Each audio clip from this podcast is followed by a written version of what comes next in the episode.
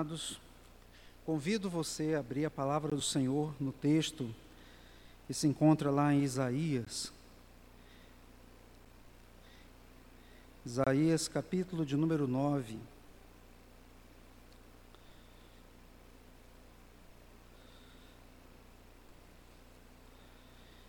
Isaías, capítulo 9.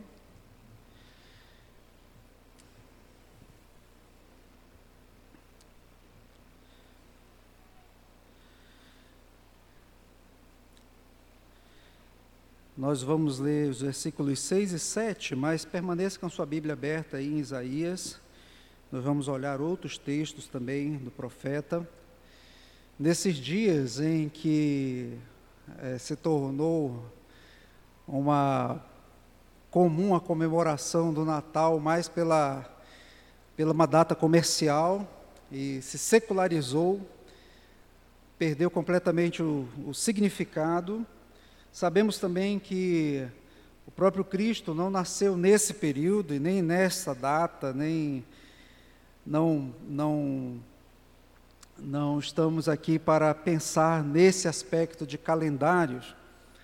Mas eu também acredito que é um momento propício que o Senhor Deus nos dá para pensarmos na importância, no significado que o nascimento daquela criança teve e tem não só na vida dos que creem, mas da vida daqueles que creram e que crerão no Senhor Jesus Cristo. Então, ah, é um momento oportuno também, na minha opinião, para refletirmos sobre isto e sermos desafiados pela palavra de Deus a vivermos uma fé cada vez mais pura diante do Senhor, agradecendo a Deus por, aquela, por aquele evento magnífico que se deu há quase dois mil anos, quando Cristo veio a este mundo, quando Ele, o Filho de Deus, se encarnou, se fez homem, verdadeiro homem,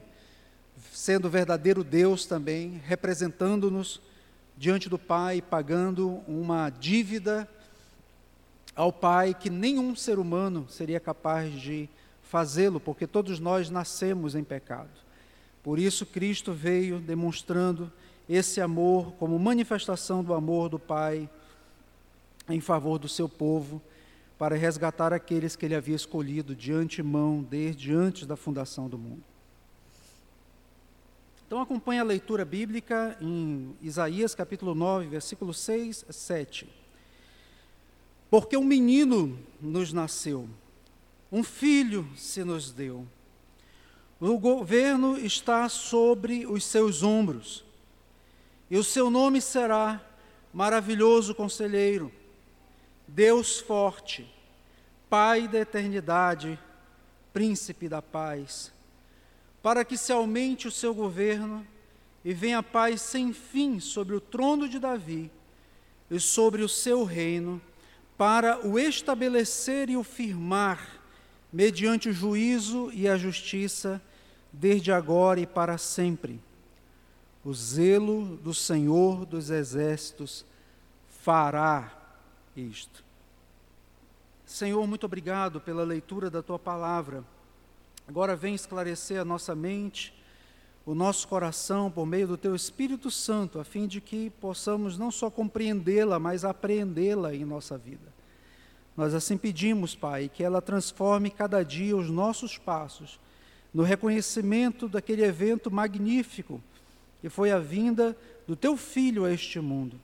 Resgatar pecadores como eu, resgatar pecadores como nós, que nos desviamos de andar nos teus caminhos, que éramos até mesmo por natureza filhos da ira, mas por meio de Cristo Jesus somos chamados filhos da misericórdia do Senhor.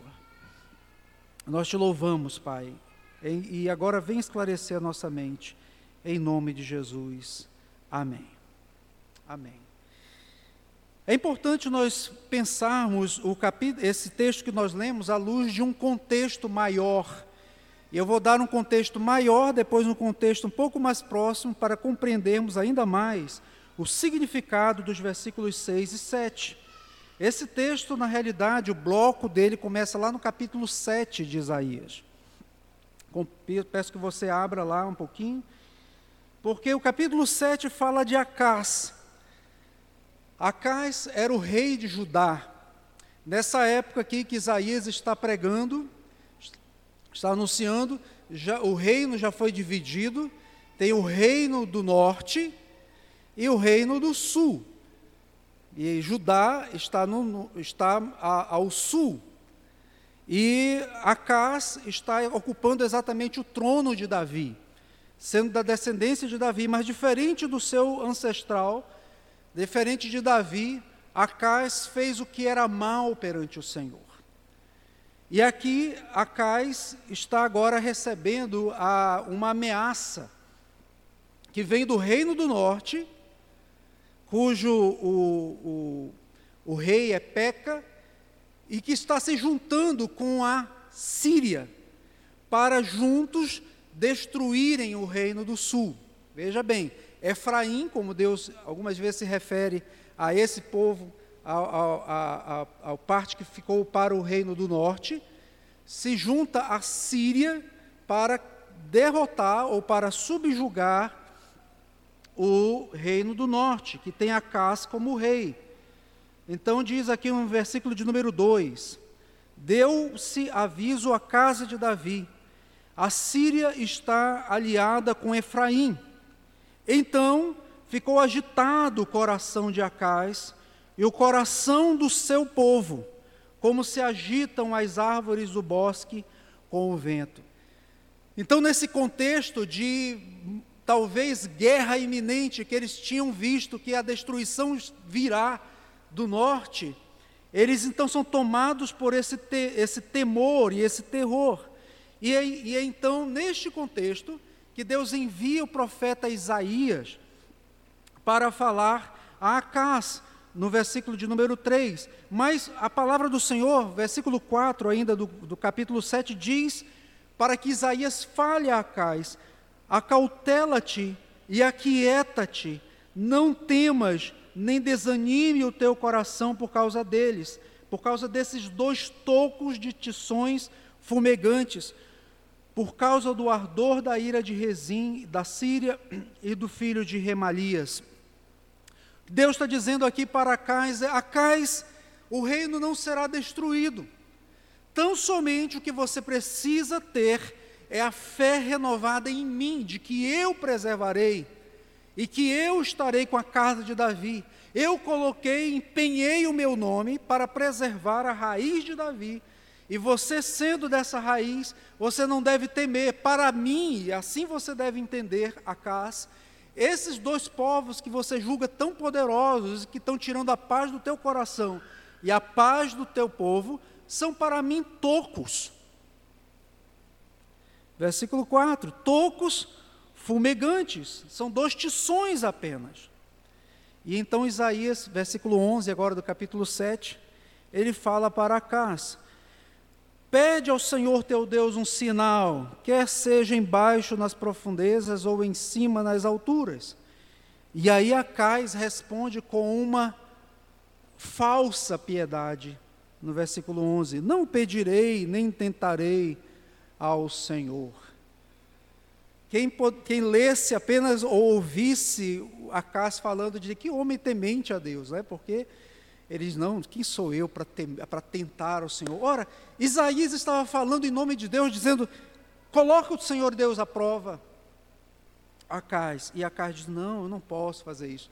E na realidade, Acais não quis fazer isto, porque ele já estava mancomunado ou a, a, a, compactuando uma aliança com a Assíria, não a Síria, a, a Assíria, o país Assíria ou a nação Assíria.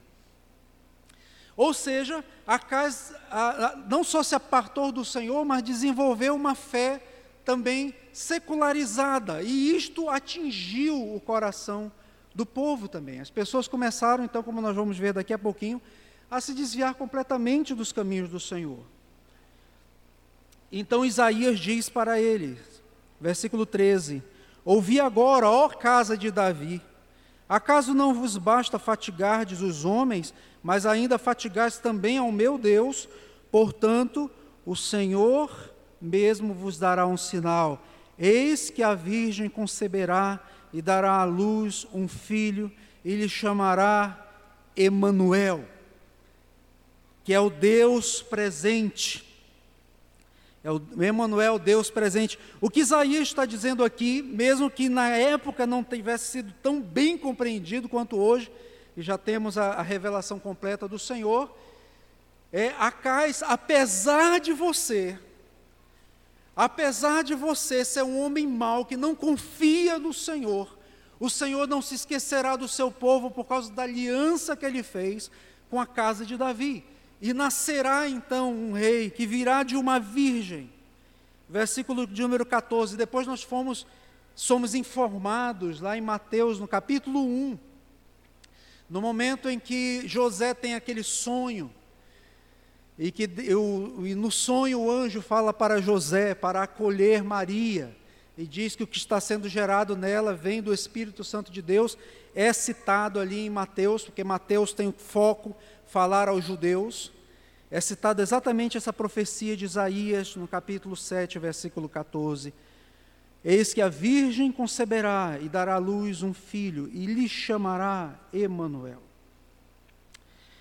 E o que que esse povo, então esse povo todo que tinha Acás como um pai, ou um pai espiritual, aquele que deveria cuidar começa então a se desviar dos caminhos do Senhor, e já está ali, claro, Isaías começa inclusive o seu livro falando sobre esse momento, mas se aprofunda ainda muito mais a, no distanciamento da lei do Senhor e começa a seguir os caminhos do seu próprio coração. Agora o capítulo 8, versículo 13. Ao Senhor dos exércitos, a Ele santificai, Seja ele o vosso temor, seja ele o vosso espanto. Ele vos será santuário, mas pedra de tropeço e rocha de ofensa, as duas casas de Israel, laço e armadilha aos moradores de Jerusalém. Versículo 16, então, Isaías recebe a ordem do Senhor. Sela, resguarda o testemunho, sela a lei no coração dos meus discípulos. E Isaías, então, agora nos aproximando do, do, do contexto do nosso do, do, texto que lemos inicialmente, o versículo de número 18. Eis-me aqui e os filhos que o Senhor me deu, os discípulos que o Senhor deu a Isaías, para sinais e maravilhas em Israel da parte do Senhor dos exércitos que habita no Monte Sião. O que, que então Isaías vai falar aos discípulos ou melhor aos remanescentes fiéis, aqueles que permaneceram fiéis ao Senhor, em guardar os testemunhos do Senhor, a sobreviver no meio de uma geração corrupta, perdida, que havia então colocado Deus de lado, se afastado da lei do Senhor. Não tinha mais a lei do Senhor no coração deles. Como que eles deveriam sobreviver? Isaías então fala num tom de advertência a esses discípulos e nos mostra o contexto que aquelas pessoas estavam vivendo. Quando vos disserem, eles estavam agora sob pressão da sociedade de Judá, consultai os necromantes e os adivinhos que chiureiam e murmuram, acaso não consultará o povo a seu Deus? A favor dos vivos se consultarão os mortos? Ou seja, aquele povo, com quanto tem esquecido do Senhor, ou não e por próprio acaso não acredite mais numa intervenção soberana de Deus na história, de que o Deus que servimos é o Deus que intervém e que olha as nações, principalmente aquelas nações inimigas que estavam se levantando contra o povo da aliança, como dois tocos, dois tições fumegantes apenas. Eles não criam nisto, mas há no coração de todo homem um desejo também pelo transcendente ou por saber algo que esteja além da sua própria existência. Mas se eles tiram a lei de Deus e não confiam mais no Senhor Deus Todo-Poderoso, eles começam a olhar para o seu próprio coração E eles então vão em busca dos necromantes, vão em busca de achar consolo nos adivinhos. E chiuriar aqui é, é, é como um barulho semelhante ao, ao canto dos pássaros, assim baixinhos, como ele faz. Porque se acreditava que os espíritos, as pessoas daquela época acreditavam que os espíritos falavam assim. E, as, e os necromantes, os adivinhos, esses feiticeiros que existiam, na, infelizmente, ali naquele contexto, faziam esse barulho, esse murmúrio e as pessoas buscavam a eles em busca de sabedoria, em busca de conselhos, em busca de esperança quanto ao futuro. Que insanidade é esta? E Isaías então diz: quando vocês se sentirem atraídos por pessoas que fazem isto, vocês digam a eles, versículo 20, a lei e ao testemunho, a lei e ao testemunho, se existe algo que pode salvar a vida deles, é eles retornarem à lei do Senhor, observarem os mandamentos do Senhor, verem o que está de errado na vida deles e restaurarem a esperança no Deus Todo-Poderoso, que está pronto a, pronto a guardá-los de todo mal, à lei e ao testemunho. Se eles não falarem desta maneira, jamais verão o amanhecer na vida deles, jamais verão a alva.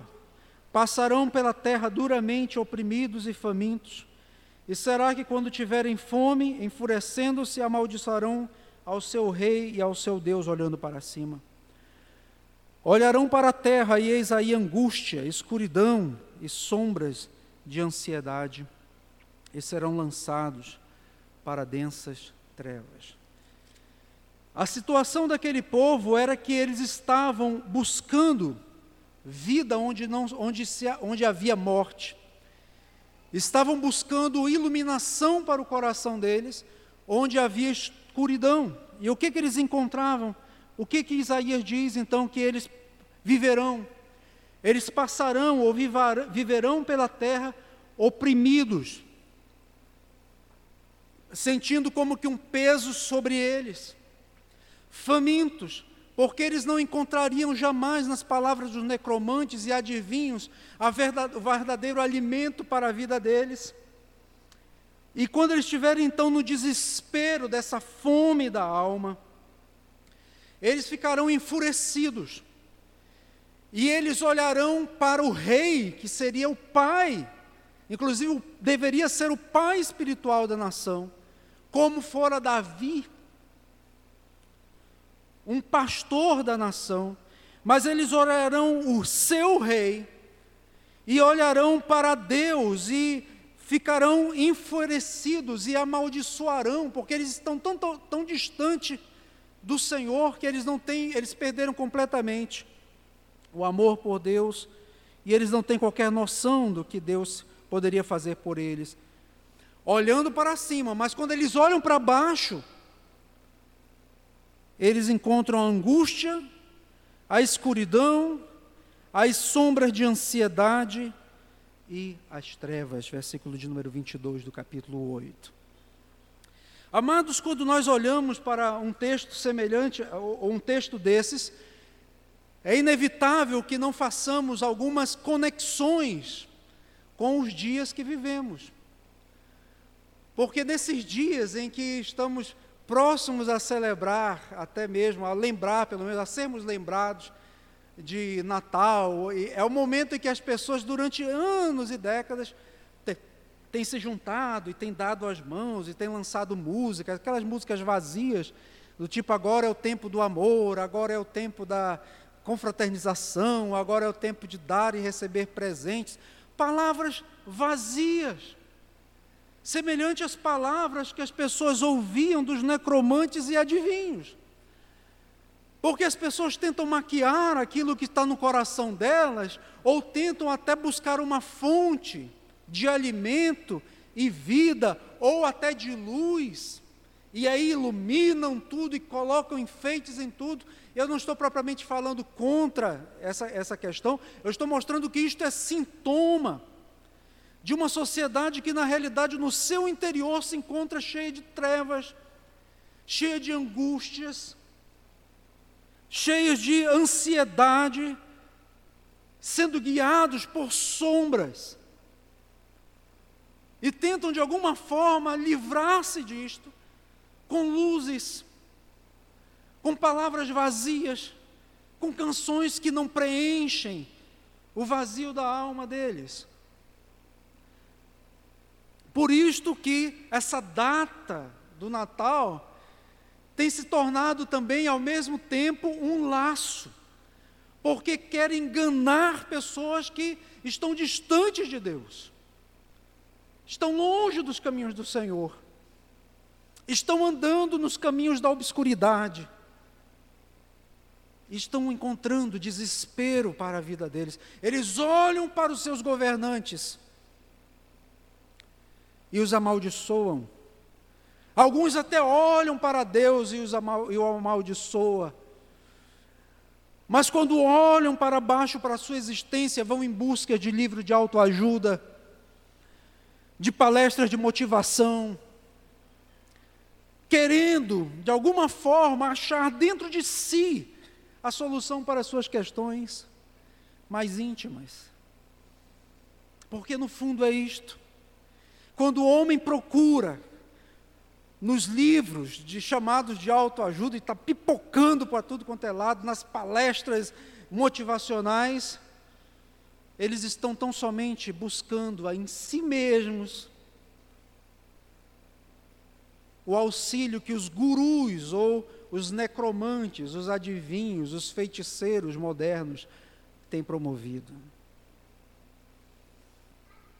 E esquecem, e muitos crentes também, infelizmente, esquecem da lei e do testemunho do Senhor. Por isso que nós devemos proclamar esta palavra. E aí entra então o versículo de número 9, ou capítulo 9. Mas, amados, essa pequena partícula aqui, ela é tão importante, porque mostra uma ruptura porque essas pessoas, Isaías recebe então a iluminação do Espírito Santo de Deus a comparar aquele grupo às pessoas que vivem na Galileia dos gentios.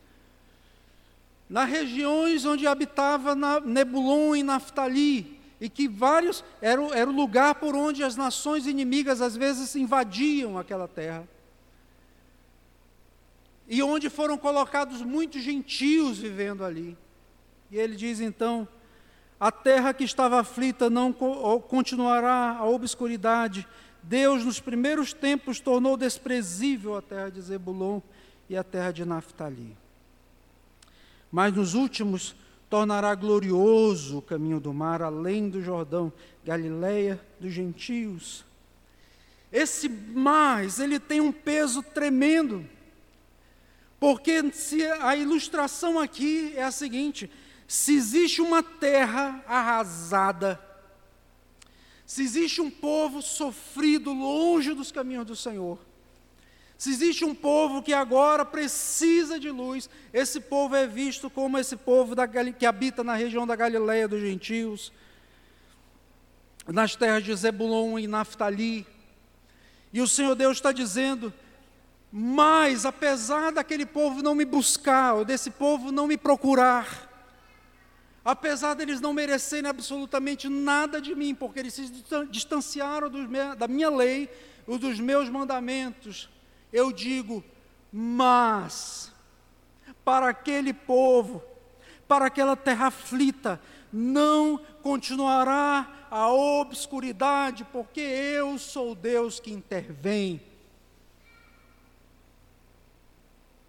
Apesar dos homens, apesar das apesar dos reis, eu sou o Deus que sou fiel à minha aliança, por isso, que conquanto essa terra esteja aflita, eu mostrarei a partir delas a minha luz. E aí o versículo de número 2.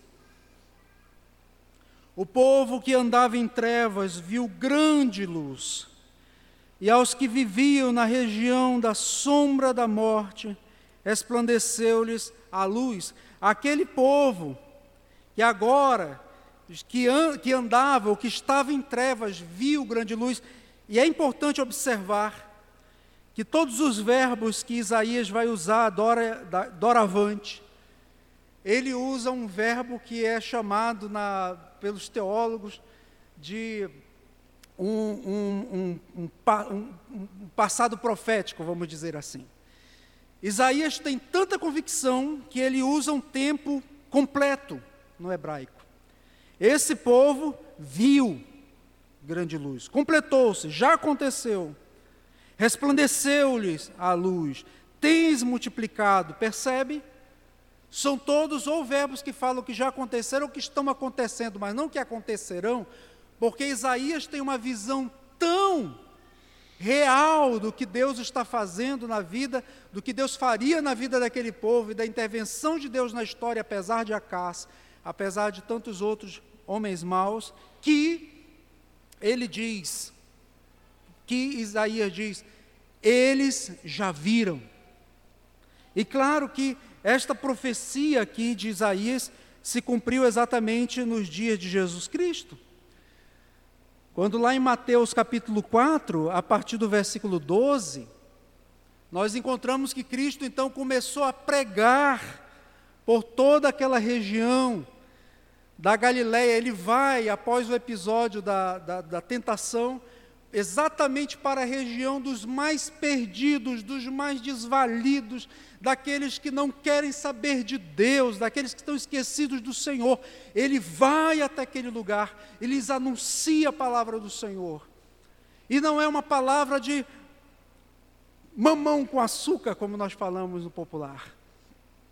Não são palavras doces. Cristo diz: arrependei-vos porque está próximo o reino dos céus. A palavra para o povo que andava em trevas era de arrependimento diante do Senhor.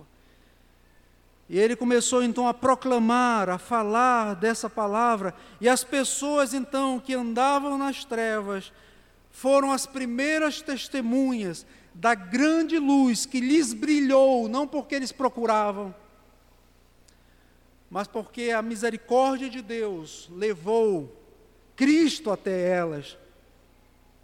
E Cristo então lhes anuncia o Evangelho verdadeiro, sendo Ele próprio a palavra encarnada.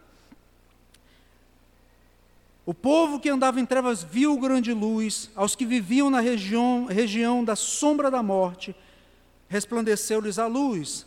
Aqueles que estavam na angústia, na escuridão, nas obscuridades, na, na ansiedade, nas trevas, testemunhar uma grande luz. E o que que isso ocasionou no coração deles?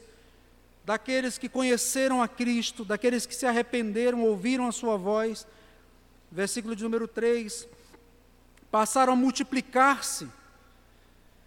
E claro que aqui também está falando num sentido mais abrangente na aplicação, na expansão da igreja do Senhor, do Evangelho a todos os povos mas a alegria também da multiplicação ou da continuação da descendência, isso era muito caro ao povo de Israel.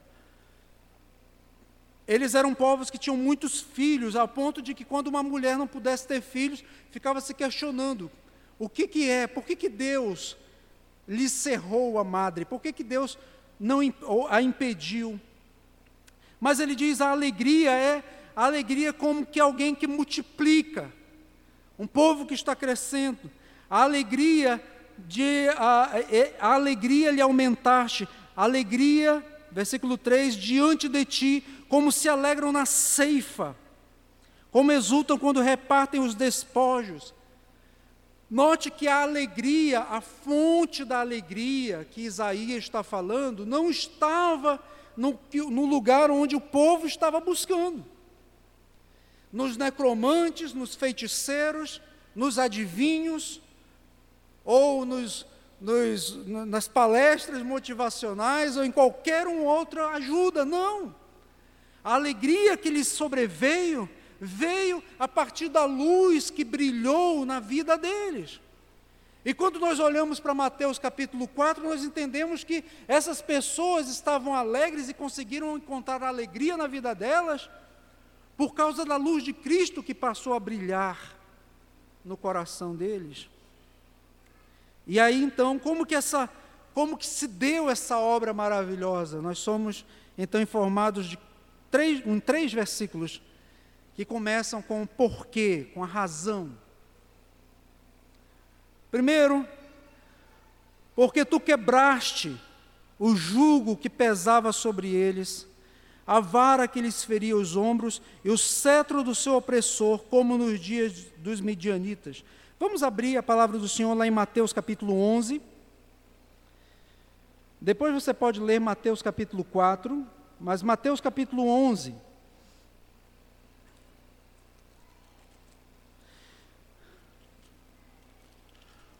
O jugo, ele sempre é associado à escravidão. Alguns escravos, às vezes, era colocado jugo sobre eles para eles ficarem movendo uma pedra de moinho. Mas era comum também colocar esse jugo ou essa é, com juntas de bois, e eles, os bois então ficavam moendo ou correndo, fazendo com que se movimentasse a pedra de moinho. Então era algo pesado, algo que lembrava escravidão, algo que lembrava a, a, a tristeza. Olha o que Cristo falou em Mateus capítulo 11, versículo 28. Vinde a mim, todos vós que estáis cansados e sobrecarregados, e eu vos aliviarei. O cansaço e está sobrecarregado, muitas vezes vem sobre a vida daqueles que se acham autossuficientes, ou que buscam resolver suas próprias questões, semelhantes àquele povo que, ao invés de ir à lei ao testemunho, eles iam a necromantes e adivinhos. A maneira deles tentar resolver as questões do coração deles. E Jesus diz: vocês fazendo isto, vocês estão cansados, vocês estão sobrecarregados. Vocês devem vir a mim, eu vos aliviarei. Tomai sobre vós o meu jugo e aprendei de mim, porque sou manso e humilde de coração, e achareis descanso para a vossa alma, porque meu jugo é suave e o meu fardo é leve. A palavra de Deus, então, quando nos diz, no versículo de número 4, quebraste o jugo que pesava sobre eles, a vara que lhes feria os ombros, está falando sobre a escravidão do pecado.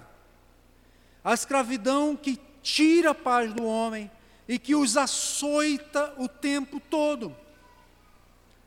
E eles, mesmo buscando alguma alternativa de luz, encontravam trevas, encontram sempre trevas, encontram tristeza na vida deles. E Deus também cita aqui, através do profeta Isaías, um outro evento magnífico. Versículo 4, como no dia dos midianitas, depois você pode ler o texto de Josué, capítulo 6 a capítulo 8. Vai falar sobre o episódio dos midianitas, em que Gideão, movido pelo Senhor, escolhe inicialmente 32 mil homens para derrotar os midianitas. E aí Deus diz: Não, ainda tem muito. Aí você pode olhar depois a história bem direitinho. Resumo da história: o Senhor deu a vitória ao seu povo, não por causa do poderio militar ou da quantidade das pessoas que podiam estar do lado de Gideão. Gideão conquistou a vitória e quebrou os laços ou o jugo dos midianitas com 300 homens. Menos de 1% do número inicial proposto por Gideão. Irmãos, isso não é um milagre? E o Senhor Deus diz aqui: então tu quebraste o jugo, tu libertaste algo maravilhoso, semelhante e sem poder dos homens, porque foi algo semelhante ao que aconteceu no dia dos midianitas. O Senhor intervém de maneira soberana, Ele tira da escravidão do pecado, do laço do inimigo, e os liberta de maneira surpreendente. A alegria também vem não só porque essas pessoas são libertas dos seus pecados, mas também diz o versículo de número 5 que esse evento ele não vem por um poderio militar ou uma ação do homem. Deus deixa claro que não se trata de um evento humano. Quando ele diz aqui, porque toda bota que anda o guerreiro no tumulto da batalha, toda veste revolvida em sangue, serão queimadas, servirão de pasto ao fogo. O versículo 5 não está defendendo aqui aquele pacifismo. Desculpe a expressão, pacifismo imbecil que às vezes é pregado por aí. Mas o que a palavra de Deus está dizendo no versículo 5 é que não, essa paz que é conquistada, ela não vem por um tipo de libertação humana, ou por meio de homens, ou por meio de um exército, porque ele tem logo imediatamente acima a imagem de uma batalha, mas uma batalha que foi vencida pelo Senhor por 300, por meio de 300 homens apenas, e não 32 como 32 mil como Gideão imaginaria que fosse necessário e ainda temia, mesmo com aquele número. Não, vem pela ação do Senhor e agora nós enxergamos então, amados, no versículo de número 6. E esse versículo de número 6 nos revela quatro nomes, ou quatro referências a Cristo, e tem tudo a ver com a, com a, história ou com os dias que vivemos. Tudo que precisamos saber também sobre quem foi aquela criança, naquela manjedoura. Então, por que essa alegria? A alegria vem porque também um menino nos nasceu. Esse é o ápice, esse é o, é o, é o grande é, é, o grande finale no sentido de dar esperança das pessoas, da esperança daqueles que andam nas trevas, daqueles que andam tateando no escuro. E é muito interessante então que olhemos para esses nomes que são falados aqui e pensemos que esses nomes falam as mais profundas questões relacionadas à experiência humana. Versículo de número 6. Porque um menino nos nasceu, foi algo nos dado, favor imerecido, porque de alguma forma, amados, todos nós falando de natureza humana, estávamos como ovelhas desgarradas, sem pastor, cheio de angústia, de escuridão, cercado de sombras de ansiedade, de trevas, não há um justo sequer. Mas vem um Deus que diz: Mas, apesar disto, eu vou lhes dar alegria, esta alegria que vem quando eu quebro o jugo do pecado, essa alegria que vem não por forças humanas, essa alegria que vem pelo nascimento de um menino. O filho se nos foi dado.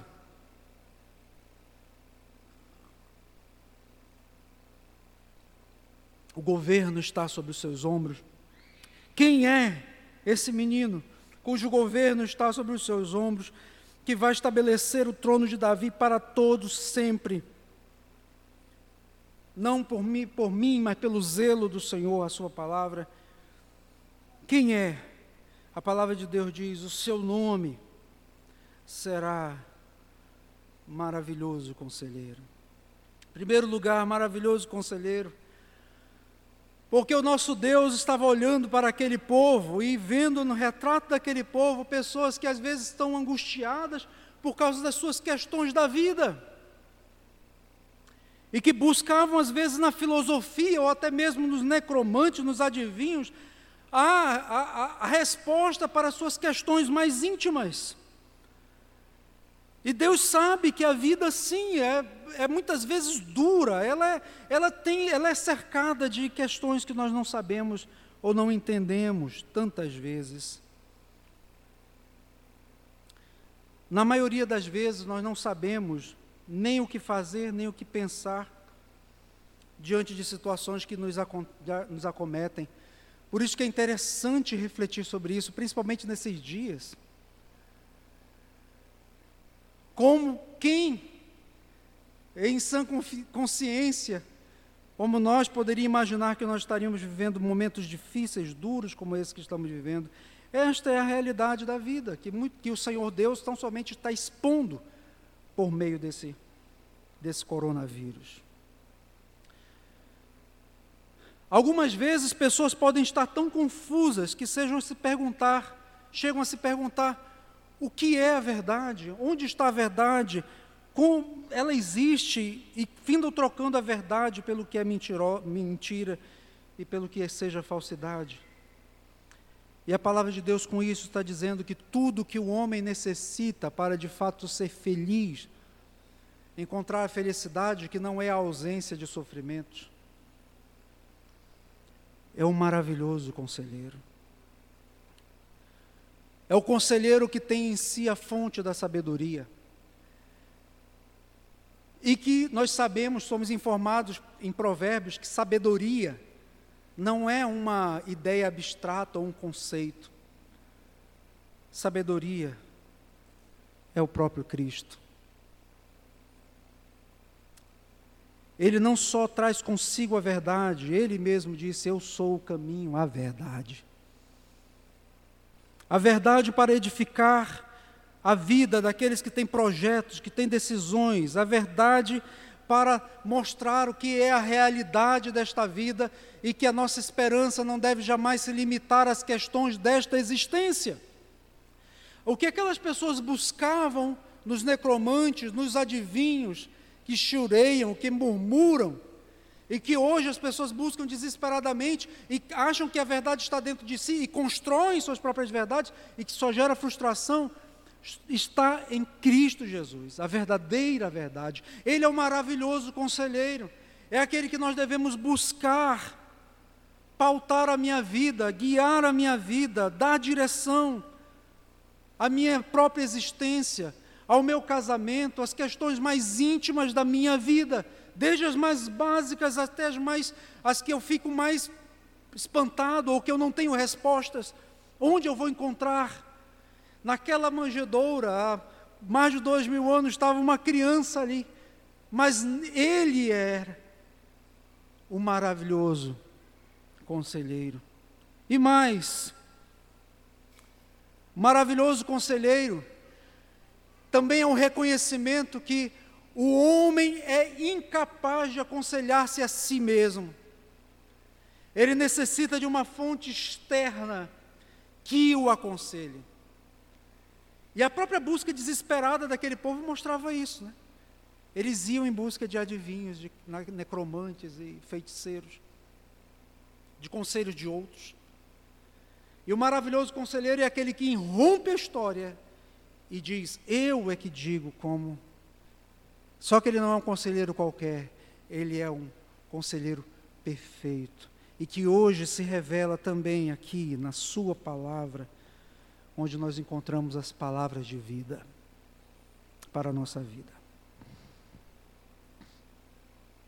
O segundo nome que é exposto aqui a nós é o Deus Forte. Essa palavra fala, quando, quando nós lemos que o nome dele será Deus forte, está denunciando, ao contrário, que nós somos fracos e não somos deuses. Expõe a fraqueza do coração humana, humano,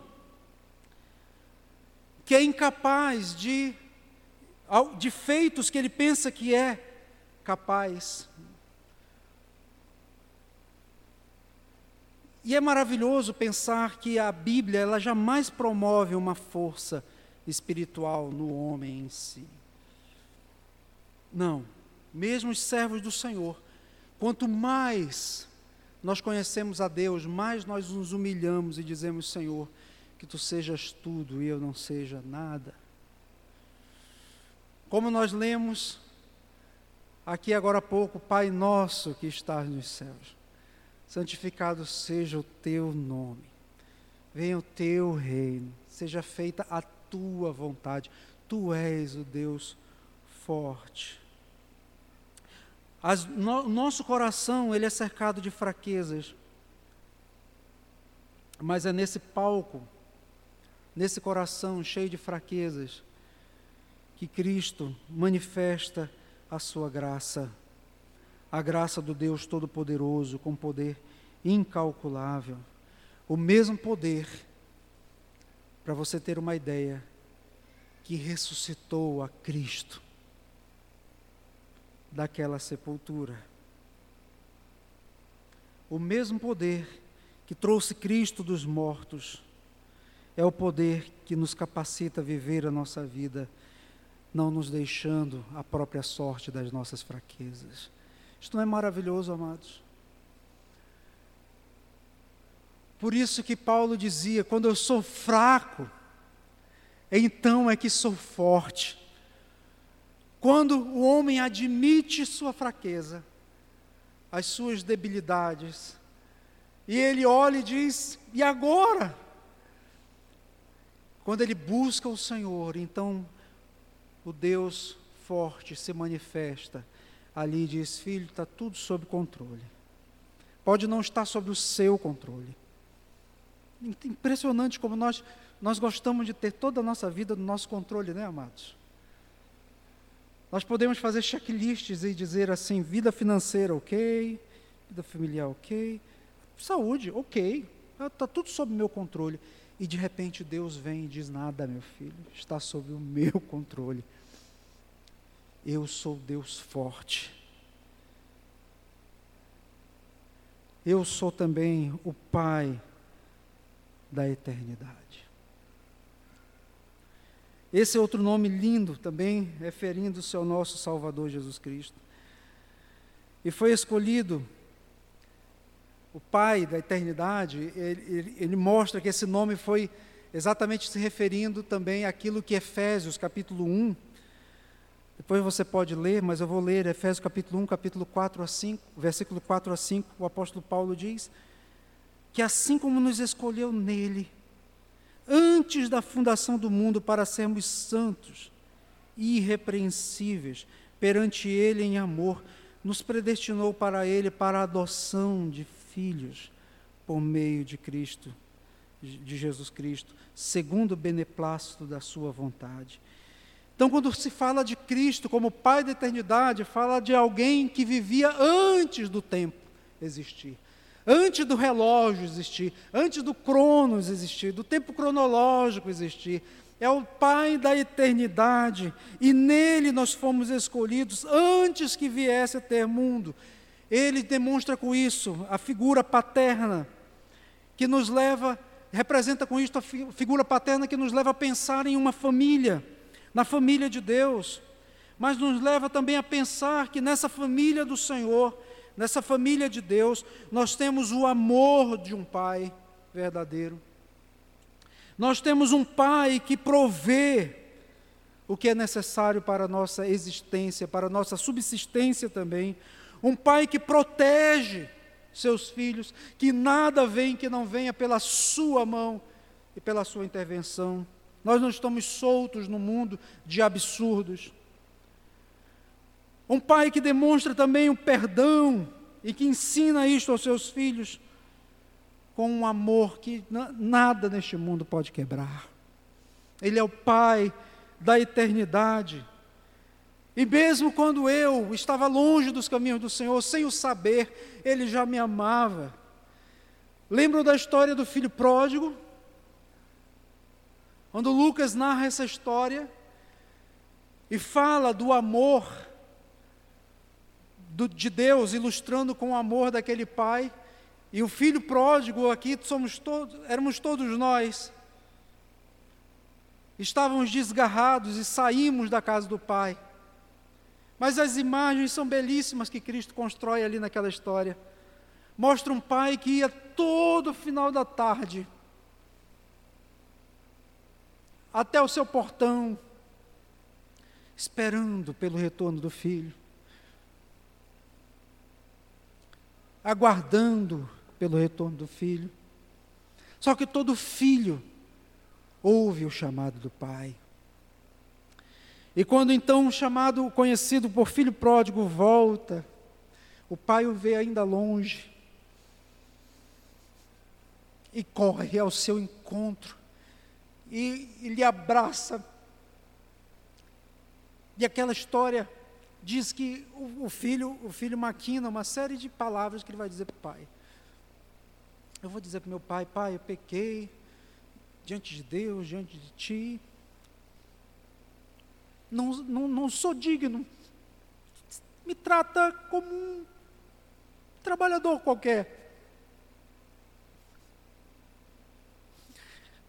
Quando o pai o abraça, e o filho esboça falar isto,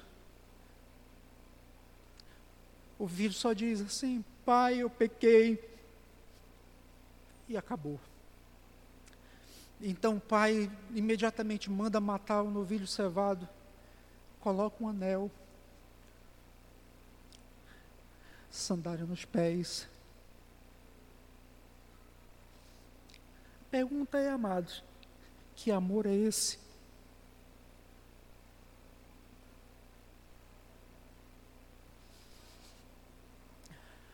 Você merece esse amor?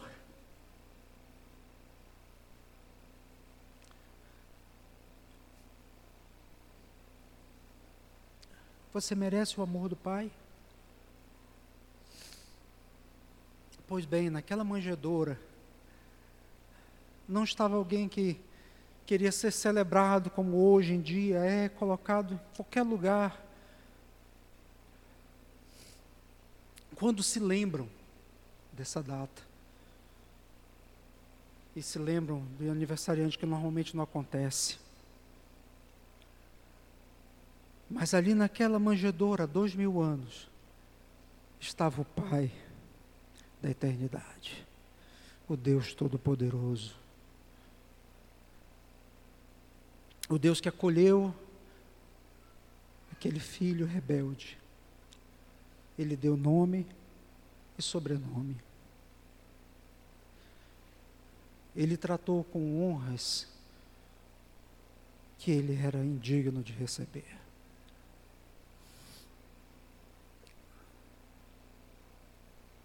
O Pai da eternidade. Ele é o Pai da eternidade. Esse mostra o amor de Cristo por nós. Terceiro e último, quarto e último lugar, o nome de Cristo é o príncipe da paz. Quando nós vemos ao nosso redor nossos, nossa família, filhos, trabalho, cultura, vizinhança, igreja, o que é capaz de nos conectar, nos dar paz, nos, para usufruirmos desses relacionamentos? Porque quando olhamos para os nossos relacionamentos interpessoais, nós cometemos falhas. As pessoas falham conosco. E nós experimentamos muitas vezes guerras e conflitos entre nós. Ou será só que isso acontece comigo? Mas também há uma paz que nos é roubada tantas vezes, que aquele povo tinha ali a paz roubada. A angústia, a escuridão, as sombras de ansiedade, as trevas do capítulo 8, versículo 22, não parece que é um povo que tinha paz no seu coração. Não me parece ser. Não é? Mas a palavra de Deus diz que naquela manjedoura estava o príncipe da paz. E essa paz não é uma paz barata de relacionamentos interpessoais ou de que é falha, porque somos humanos. E nem é tão, tão somente uma paz de buscar uma paz interior. Não. Aquele príncipe da paz é assim chamado porque ele, na cruz do Calvário, nos reconciliou com Deus. E deixamos de ser filhos da ira para sermos chamados filhos de Deus. Em Cristo Jesus nós temos paz com Deus. E essa não é uma paz qualquer, porque essa paz que temos com Deus é capaz de, sim, por causa dela, termos paz entre os, uns com os outros no nosso lar, pela misericórdia do Senhor, dos nossos relacionamentos interpessoais e, sobretudo, também, como diz Efésios capítulo 4, é, Filipenses capítulo 4, versículo 7, como estudamos recentemente, é uma paz que excede a todo entendimento, que também vem por Cristo, a paz que Ele nos conquistou e nos deu em Deus, vem a nós para nos livrar das sombras da ansiedade, dos medos, dos temores do coração, da alma, da angústia, de maneira que se quisermos ter paz, temos paz com Deus em Cristo Jesus. Ele é o príncipe da paz. Então a realidade é que o ser humano ele busca sabedoria, força, amor ou cuidado e paz. E nós encontramos esses elementos todos presentes ali na vida de Cristo Jesus, porque Deus responde ao nosso clamor uh, responde às nossas angústias da alma com o seu filho, que não foi embalado em palácios, que nasceu numa estrebaria com palhas espetando sua pele, mas ali estava o maravilhoso conselheiro, o Deus forte, Pai da eternidade, príncipe da paz, capaz de consertar o que é, o que nós quebramos, capaz de endireitar o que nós deixamos torto. E Ele é a resposta para as nossas angústias mais íntimas. Louvado seja Deus por isto, amados. E o versículo 7 então conclui esse texto. Esse governo será eterno, é eterno. É uma paz sem fim sobre o trono de Davi e Cristo já veio e ele já assumiu a sua posição do rei diante de todo mundo. Seu reino está crescendo, expandindo. Faz... Você já faz parte desse reino. Os... E, e a certeza e a convicção de Isaías vem porque aquele amor do Pai não era por causa não era por nossa causa tão somente, porque nós somos pecadores, somos por natureza, éramos por natureza filhos da ira. Mas não foi por causa de nós, foi por causa dele. E toda a glória ao nosso Salvador. Porque diz o versículo de número 7, o finalzinho: o zelo ou ciúme do Senhor pela Sua palavra, o cumprimento do que Ele fala e promete, em resgatar o seu povo, e lhes dá o nome e sobrenome e a paz, é porque Ele é fiel em seu caminhar. Queridos, confiemos no Senhor cada dia, lembremos desses tempos difíceis que vivemos, sempre desse maravilhoso conselheiro, Deus forte, Pai da eternidade, Príncipe da paz e voltemos a nossa vida a Ele sempre, em nome do Senhor Jesus. Vamos orar mais uma vez? Senhor Deus bendito, nós te agradecemos pela tua palavra. Obrigado porque ela nos fala desse Cristo maravilhoso que veio até este mundo resgatar aqueles que nada fizeram por isto, que não mereciam, que pelo contrário, mereciam o distanciamento eterno, a falta de paz, mereciam a, a desgraça na vida, mereciam o inferno. Mas por causa do grande amor com que nos amaste, enviaste o teu único filho para morrer em nosso lugar, para nos aconselhar de maneira maravilhosa para nos fortalecer em meio às nossas fraquezas e indecisões da vida, para nos tratar como filhos amados, que muitas vezes também recebe a disciplina do Pai como demonstração de amor. E para nos dar o maior presente que podemos já receber, Pai, que é a paz contigo. Nós te louvamos, Pai, por Cristo Jesus. Pedimos por aqueles que porventura ainda estejam vivendo dias de sombra, de ansiedade, de medo. E descansem no Senhor, que dediquem sua vida, entreguem sua vida a Cristo Jesus. Nós oramos, Pai, que o Senhor fortaleça a nossa confiança cada dia mais, a nossa fé nessa divina esperança. Nós assim pedimos e nós oramos, não pelos nossos méritos, claro que